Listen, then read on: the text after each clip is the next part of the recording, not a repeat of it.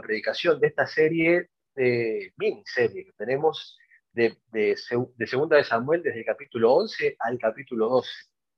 Quisiera enfatizar nuevamente eh, todo el desenlace que nosotros pudimos ver, desde que comienza la campaña militar de, David en la, conquista de la ciudad de Rabá, hasta la conquista, eh, y, posterior inclusive, hasta la secuencia que sigue dándose en la vida de David como consecuencia de su pecado. Entonces vimos allí en etapas, ¿bien?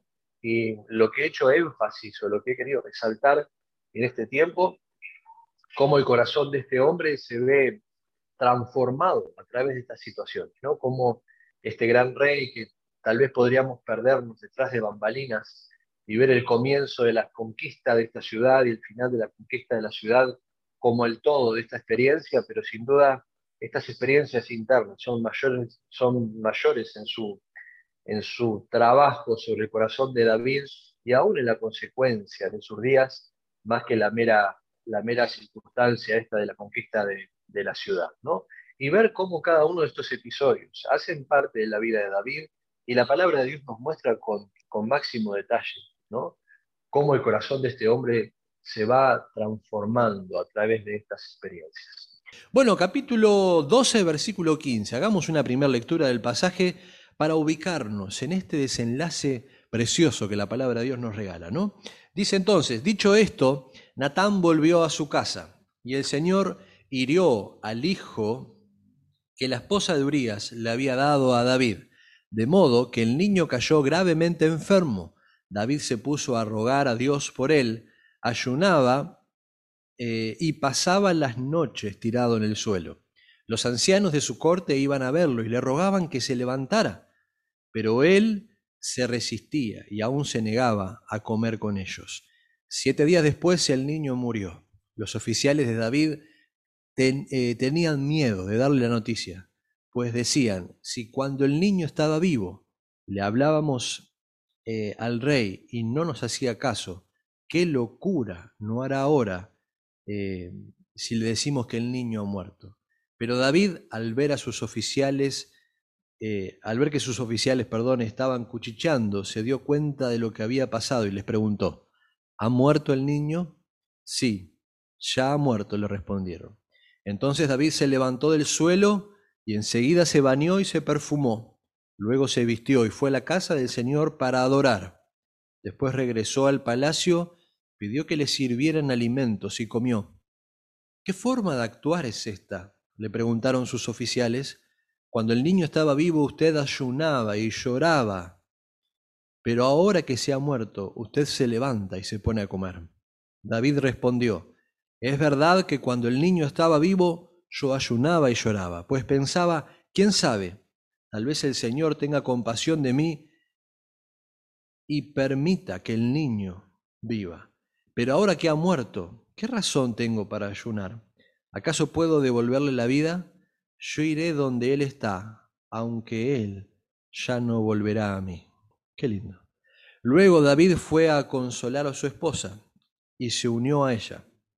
Betsabé le dio un hijo al que David llamó Salomón.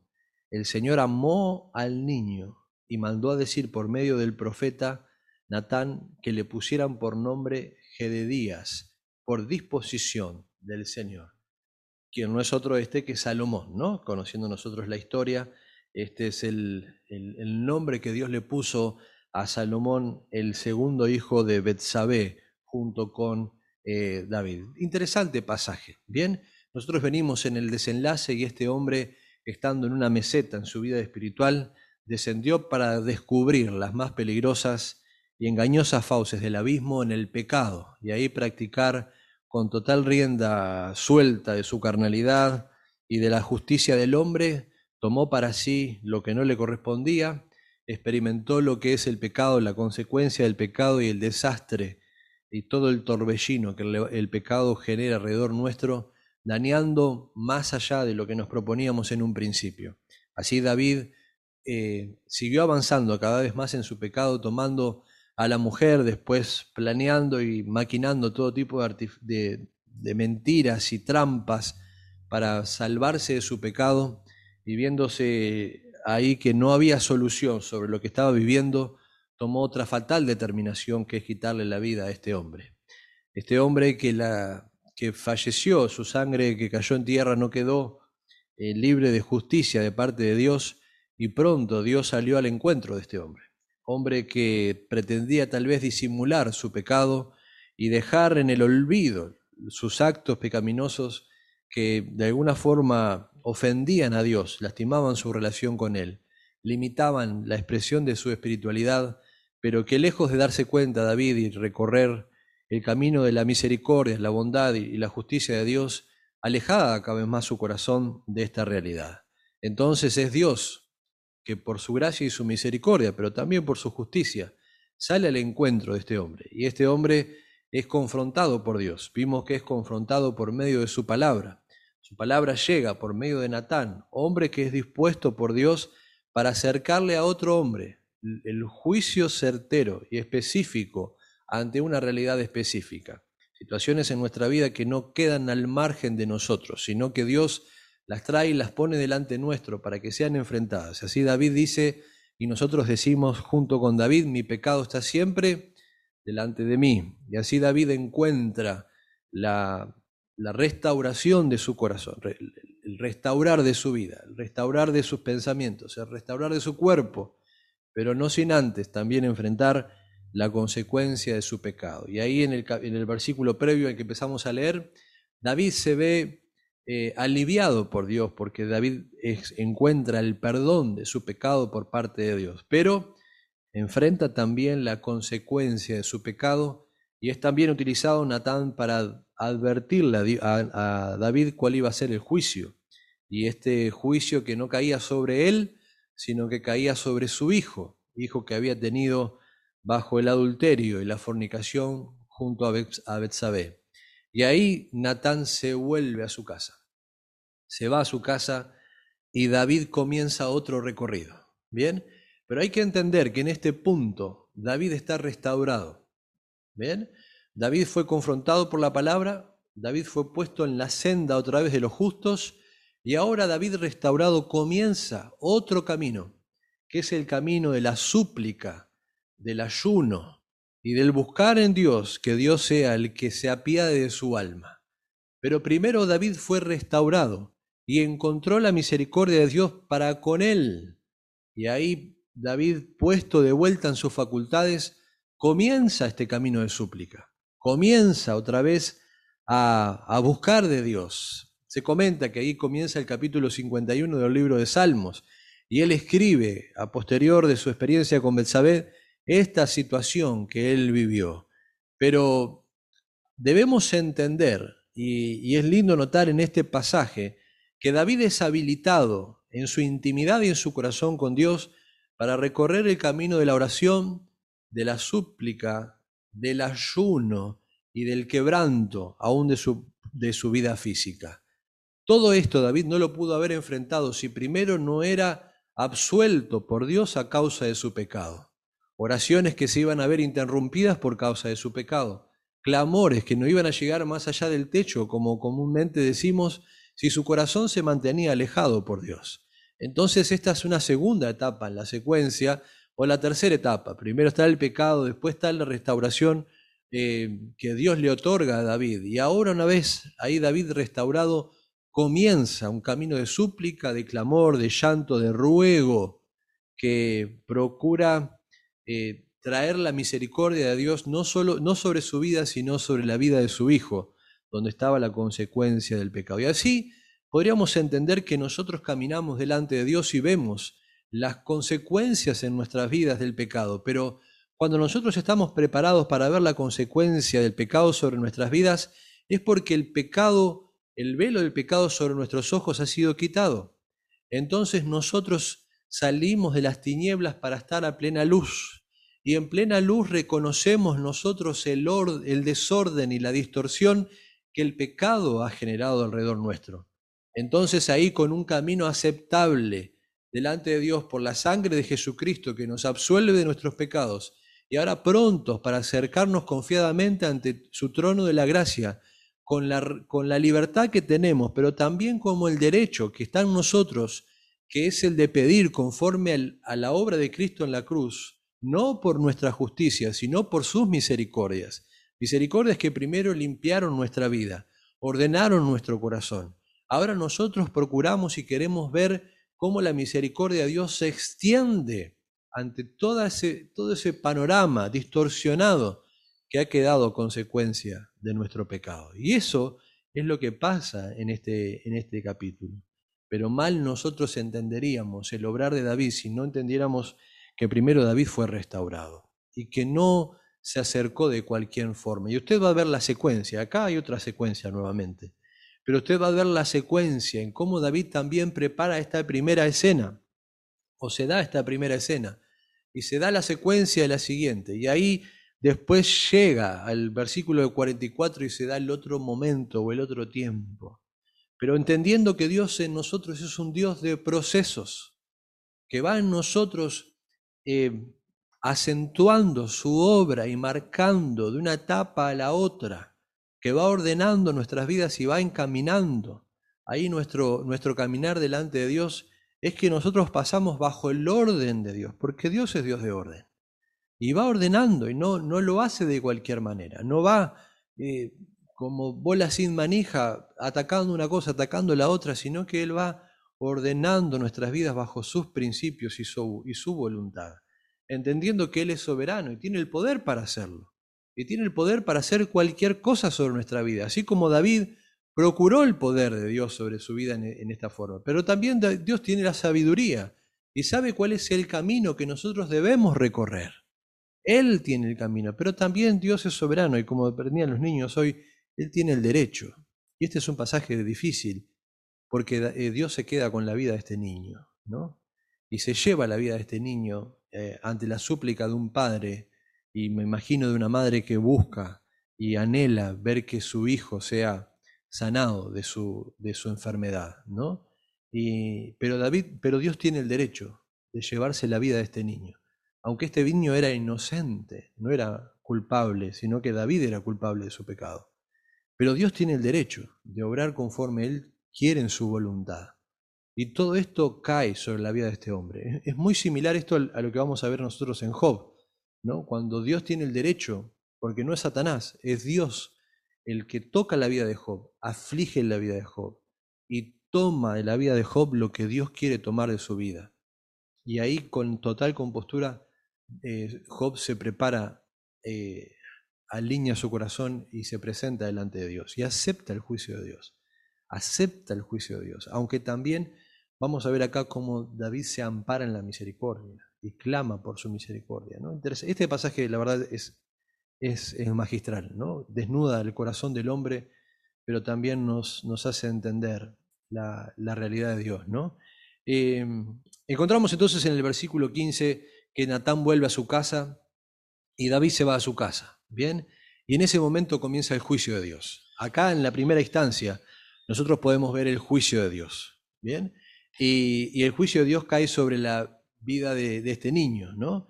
Eh, a ver, déjenme encontrar el pasaje, dice, y dicho esto, Natán volvió a su casa y el Señor hirió al hijo eh, que la esposa de Urias le había dado a David, de modo que el niño cayó gravemente enfermo. Bien, eh, Dios hirió al hijo de la esposa de Urias que había tenido con David. ¿no? Eh, lindo, lindo panorama nos presenta acá el, el pasaje, ¿no? seguía siendo en esta instancia la esposa de Urias, aunque de Urias ya estaba muerto, quiere decir que no había pasado entonces mucho tiempo de lo que había sucedido. Eh, y ahí comienza eh, el camino de la, de la, humillación para David. ¿bien?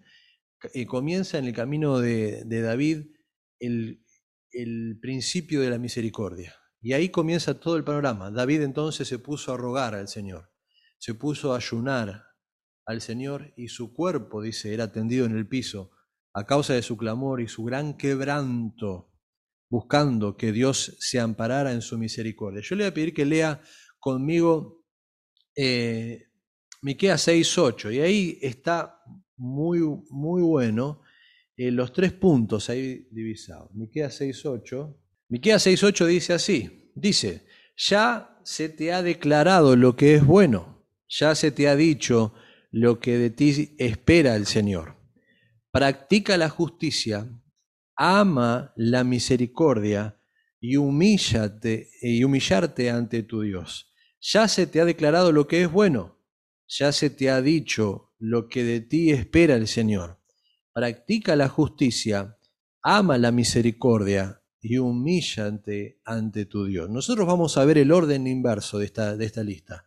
Vamos a ver lo que es humillarte ante tu Dios, amar la misericordia y practicar la justicia. Nosotros lo vamos a ver en el orden invertido, porque comienza acá el proceso en David de humillarse. David que es rey, David que es poderoso, David que es guerrero, David que es fuerte, David que es valiente, empieza a ver en él los frutos del arrepentimiento. La humillación en nuestras vidas son evidencias de un verdadero arrepentimiento. No podemos ver a veces a simple vista cuando nosotros estamos realmente arrepentidos. Y esa es una pregunta que muchas veces nos hacemos. Cuando enfrentamos el pecado y vemos el principio de la restauración, a veces nos preguntamos, ¿será que estoy arrepentido o será que tengo remordimiento?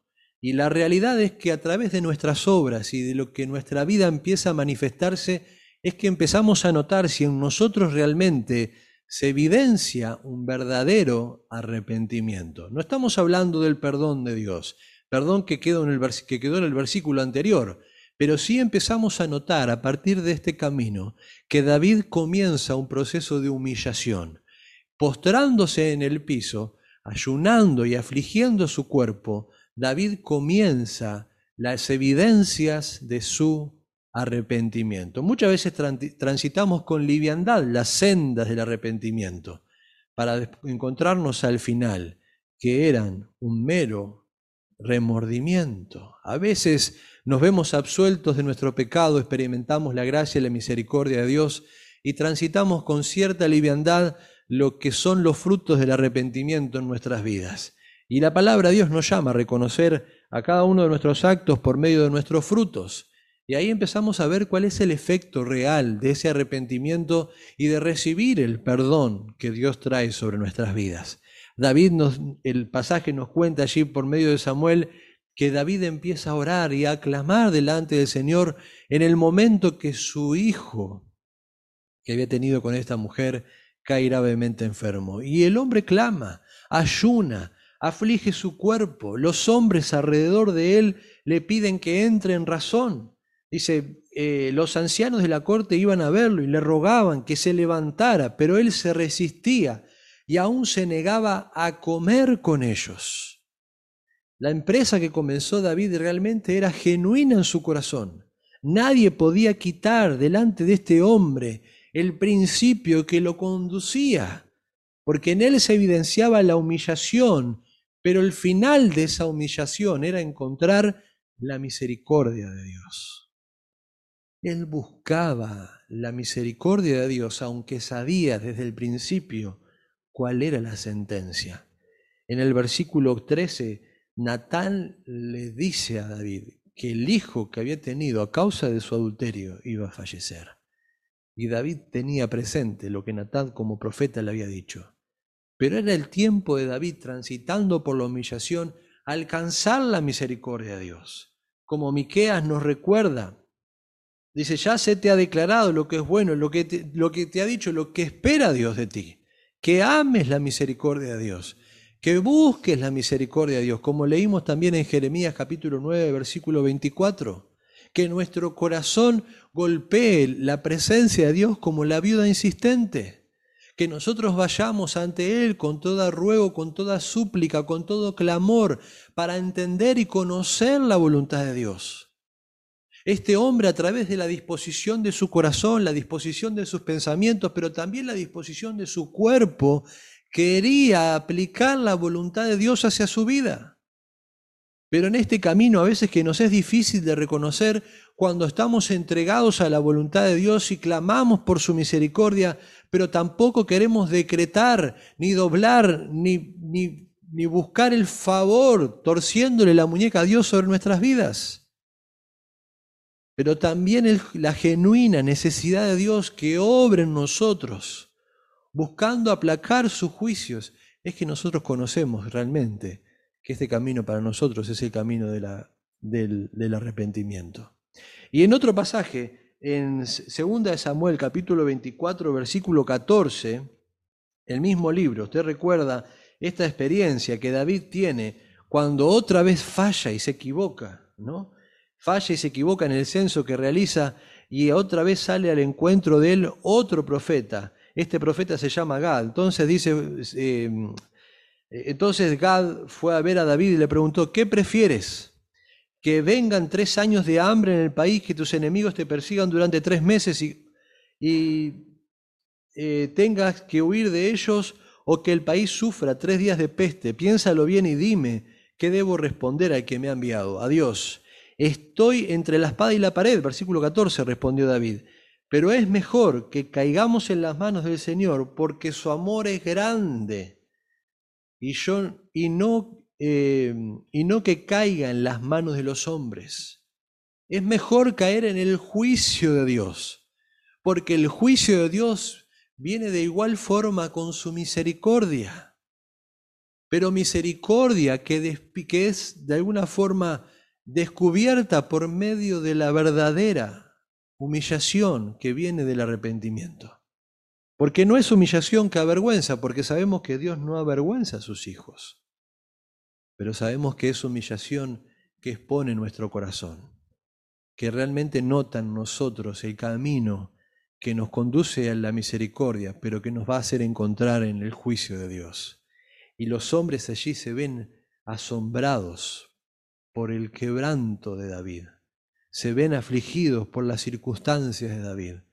La pena del hombre y la misericordia del hombre buscan sobreponerse sobre las circunstancias que David está viviendo, mas David no hace caso a las palabras de este hombre. Tal vez serían similares las palabras de Pedro a Jesús, procurando la misericordia del hombre, diciéndole, Señor, tal cosa no te acontezca. Y Jesús reprende la misericordia del hombre y se centra en la misericordia de Dios, aún Él clamando y buscando, amparándose en su justicia.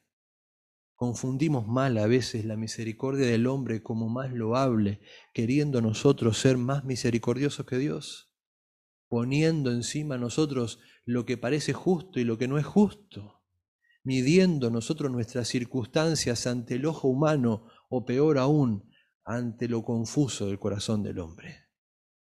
Pero David no hace oídos a las palabras de estos hombres que buscan de alguna manera quitarlo de la circunstancia en la que está, considerar su propia situación, ver tal vez que la vida de este niño no significaba nada ante la vida de este hombre, minimizar las consecuencias del pecado, hacer la vista al costado para no ver cuál es la consecuencia de nuestro pecado. Y tal vez procurar un camino más, más noble, con menos circunstancias adversas, con menos oscuridad que ha procurado el pecado sobre nosotros. Entonces ahí David sigue clamando y sigue clamando hasta que llega el punto de pasar de la misericordia al juicio. Qué tremendo. Entonces los hombres no sabían cómo decirle a David porque se notaba que este hombre iba tal vez a descender al abismo por causa de la noticia que, le iban a recibir, que él iba a recibir. Entonces nadie sabe qué decirle y ahí David se da cuenta, entonces dice, si ya eh, ha muerto el niño, sí ha muerto. Entonces ante la sorpresa de todos y por qué no ante la maravilla de lo que se estaba sucediendo en ese momento, David corta esta situación. David pone un freno a lo que está viviendo y pasa a la siguiente etapa. Esto es maravilloso. Este hombre que parecía totalmente entregado al llanto, al lamento, al golpear su cuerpo, al quererse hundir él y afligirse al máximo para alcanzar la misericordia de Dios, recibe la noticia que ahora debe entender que el juicio de Dios se ha aplicado y recibir el juicio de Dios. Y ahí entonces David ante la sorpresa de todos, cambia y da parte la siguiente situación. Entonces David se levantó del suelo y enseguida se bañó y se perfumó. Luego se vistió y fue a la casa del Señor para adorar. Después regresó al palacio, pidió que le sirvieran alimentos y comió. Versículo 21. ¿Qué forma de actuar es esta? Le preguntaron sus oficiales. Cuando el niño estaba vivo usted ayunaba, lloraba, pero ahora que se ha muerto usted se levanta y se pone a comer. Los hombres no entendían. Pensaban que David se iba a quebrar en sus pensamientos. Su corazón se iba a hundir en la desesperación. Iba tal vez a lamentarse, a renegar de Dios, a entregarse a los ídolos, a hacer alianza con las demás naciones, por causa del tremendo juicio que Dios había traído. Porque tal vez pensaban estos hombres que siendo David quien era, Dios le iba a escuchar e iba a sanar a este niño. Porque a veces entendemos que hay una correlación entre nuestras obras y el juicio de Dios. Y nos olvidamos que no es por las obras, es por su gracia. Porque las obras no mueven el obrar de Dios, sino que es el buscar de su misericordia por medio de nuestro arrepentimiento. Qué tremenda comprensión de la gracia de, de Dios en David a años de lo que iba a pasar en la cruz. Qué tremendo. La misma comprensión vamos a ver en el libro de Job. Cómo Job entiende a un redentor mucho tiempo, aún más que David, de la obra de Cristo en la cruz. Pero estos hombres no entendían. Decían, David ahora se va a quebrar, se va a hundir en la desesperación, va a llorar, va, a hacer todo tipo de actos de locura. Pero David en cambio cambia su corazón y entiende que el sufrimiento, el dolor y la pena tienen un propósito en él. Porque aún el sufrimiento que viene de parte de Dios es para generar en nosotros el verdadero arrepentimiento que nos conduce a la vida, pero la tristeza que viene del mundo nos sumerge en la muerte. Y naufragamos muchas veces en este intento afrontamos de forma equivocada las consecuencias del dolor, el sufrimiento y la pérdida en nosotros.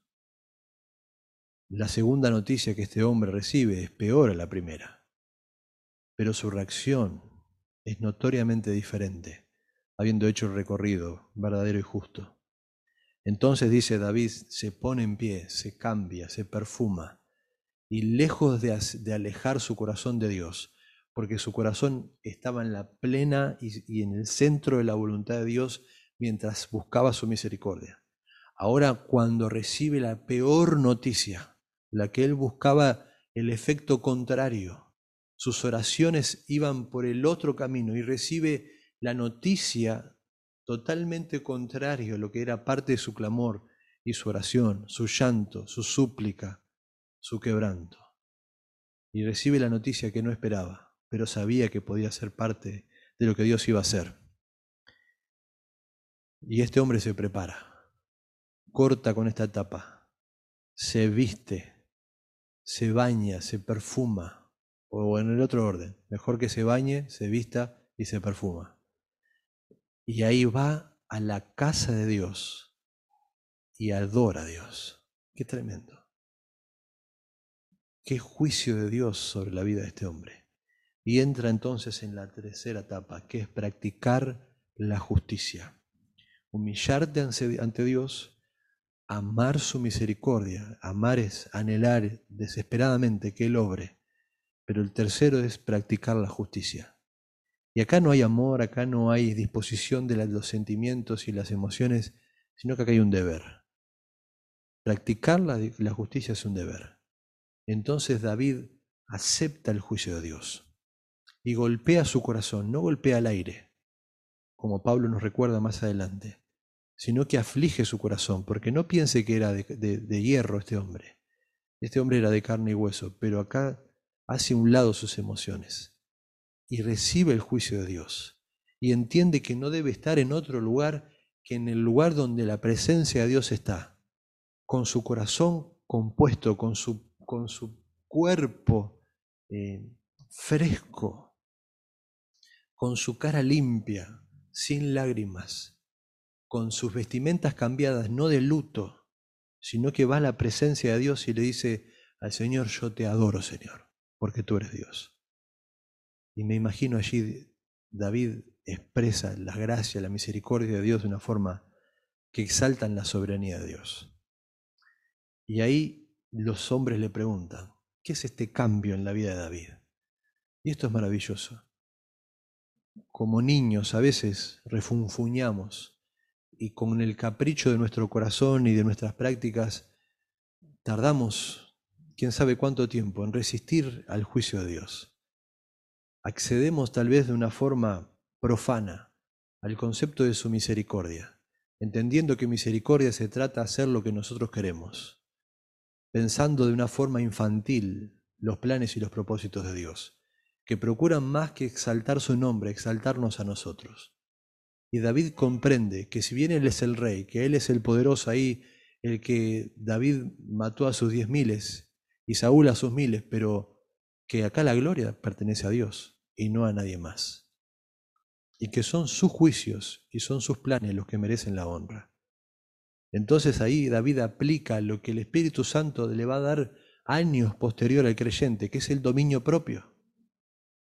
El dominio propio que exalta a Dios y que le pone un freno a nuestra carne, que sabe poner nuestras vidas en orden para que nuestro corazón, nuestra presencia, nuestro, nuestro semblante exalta a Dios y no entregarnos a lo que nuestro corazón liviano procura querer para sí mismo, a lo que nuestros pensamientos caprichosos enganchan y enganchan y parece que no tienen un fin, no tienen un término, porque infantilmente nos comportamos. Pero estos hombres son sorprendidos y le preguntan, ¿qué es esto que está pasando con David? Entonces David entiende, dice, de verdad, cuando el niño estaba enfermo y yo ayunaba y lloraba, yo ayunaba y lloraba, pues pensaba, ¿quién sabe? Tal vez Dios tenga compasión de mí y permita que el niño viva. No sabía David, pero lo que sí sabía que Dios es misericordioso y que puede obrar conforme a su voluntad. Pero él, verdaderamente arrepentido, buscaba la misericordia de Dios. Pero en un momento comprende cuando le, da, le es dada la noticia que ya no hay más nada para hacer, que sujetarse al juicio de Dios y entender que su plan es perfecto. Y corta. Y mis hermanos, nosotros aplicamos de una forma increíble todo tipo de artimañas, artificios que se parecen más al espiritismo que a una verdadera espiritualidad de Dios que exalta su soberanía. Aplicamos métodos mágicos, espiritistas. Hacemos la danza de, los muros de Jericó, eh, pedimos que caiga fuego del cielo, no sé empezamos a maquinar cosas que, que no responden a aceptar el juicio y la voluntad de Dios, que no muestran en nosotros el aplomo y entender que el juicio de Dios es tan aceptable como su misericordia y que la misericordia es tan aceptable como su juicio. Pero David, nos muestra esto. Y, entiéndase que todo este contexto se, se, nota en la muerte de un niño. Tal vez acto que, que, que no nos llamaría más la atención que este, ¿no? La muerte de un niño inocente. Y Dios se lleva la vida de un niño inocente. Y acá nadie pone en tela de juicio la, la acción de Dios, sino que Dios acá es exaltado. Entonces David va y adora. Y estos hombres le preguntan, ¿qué pasa? Y David le dice, bueno, había un tiempo, ¿acaso? Entonces dice, pero ahora que ha muerto, ¿qué razón tengo para ayunar? Y corta la oración y pasa a otro estadio, a otro momento de su vida espiritual. Y ahora adora, exalta, glorifica. Pero el día del ayer fue el día de la oración, de la oración, del ayuno, de la súplica, del ruego, del clamor. Pero recibido el juicio de Dios, corta a este hombre y exalta al Dios que le contestó de forma diferente. Y comienza otra etapa, otro ciclo de su vida. Entonces dice, ¿qué razón tengo para ayunar? ¿Acaso puedo devolver la vida yo iré a donde Él está, aunque Él ya no volverá a mí. Qué lindo, es muy linda esa expresión. Y ahí David, acepta. ¿Y cómo vemos nosotros que Dios aprueba todo esto? Versículo 24 dice, David fue a consolar a Besabe, que hasta ahora estaba olvidada en el texto, ¿no? David fue a consolar a Besabe, se llegó a ella y le dio un hijo, y este hijo fue Salomón. Fue Salomón. Y Dios manda a Natán a que le dé eh, la noticia del nombre que Dios quería para este joven, para este niño. Y Natán fue muy importante en la vida de David, a punto que, que David le pone el nombre, a, un, a, uno de sus hijos el nombre de este profeta, ¿no? que, que lo reprendió por su pecado, que, que le dio el anuncio de, de, la muerte de su hijo, pero que después también vino y le dijo que Dios le había puesto por nombre a su hijo, y Dios le había dado como, como herencia a través de Salomón el, camino del reino. Bien. Y, y después narra, eh, en, el, en, el, relato de la historia se narra la, la, conquista de la ciudad de Rabá. No se sabe si fue antes o después, pero pasa todo esto en la vida de David. Usted sigue el capítulo y aparece eh, la violación de un hermano sobre la hermana, eh, hijos ambos de David, el asesinato de un hermano sobre otro hermano, hijos ambos de David, la rebelión de Absalón, la profanación de la familia de David por medio de Absalón y toda la consecuencia del pecado de David y sobre su familia. Pero en este pasaje de la historia, en este momento de la historia, David, a través de David podemos ver un ejemplo y podemos reconocer hoy en los tiempos en los que nosotros vivimos, que se toma con liviandad el camino de la pena, del sufrimiento, que se entiende de forma desdibujada la misericordia de Dios que viene acompañada de su juicio, que nos hace entender que un verdadero camino de arrepentimiento nos acerca a un verdadero clamor para buscar y ampararnos en su misericordia. Misericordia que si es realmente buscada nos ayuda a aceptar sus juicios, para que al final de todo este proceso sea Él exaltado y a Él sea toda la adoración y no a nosotros. Ahora un camino de remordimiento nos aleja de la misericordia, porque la misericordia es procurar la verdadera voluntad de Dios para con nosotros y no el obtener el favor que nosotros queremos para con nosotros mismos. Entonces los juicios de Dios para nosotros es una sentencia terrible y nefasta porque el principio fue el remordimiento y no el arrepentimiento. Pero cuando realmente comienzo arrepentido de una circunstancia que he vivido, repuesto realmente por Dios, absuelto de mi pecado, ahí abrazo la misericordia de Dios y la amo con todo mi corazón, esperando que Él haga conforme a su voluntad. ¿Y cómo sé realmente que busco su misericordia con, con nobleza en mi corazón? Es porque cuando su juicio, su juicio es anunciado, mi corazón hace un alto y para en ese clamor y exalta a Dios por sobre todas las cosas, pese a que sea favorable o sea desfavorable. Pero el punto máximo es exaltar a Dios. Y si Cristo exaltó a Dios con su muerte en la cruz, no será menos para los seguidores de Cristo y sus discípulos el camino que nosotros tenemos por delante. Pensemos entonces en nuestras vidas, pensemos en aquellas causas que nos llevan delante de Dios Pensemos en el camino que estamos recorriendo, para que no encontremos en nosotros ese infantilismo cristiano, esa secuencia que viene como producto de nuestras pasiones, que se desdibujan en la presencia de Dios y que no nos ayudan a entender con claridad dónde estamos. David golpeaba su cuerpo, afligía su corazón y se humillaba hasta el piso, entendiendo que la misericordia de Dios era para amarla. Pero ese amor profundo por su misericordia lo, llevaba a exaltar su juicio sobre todas las cosas, para que como hijos de Dios nosotros podamos exaltar a Dios en todo su juicio, bajo toda consideración, en tiempos de abundancia o en tiempos de, de pobreza, en tiempos de alegría, pero también en tiempos de sufrimiento. En los tiempos que podamos vivir, que sea su nombre glorificado y nuestras vidas sirvan para exaltarle solo a Él.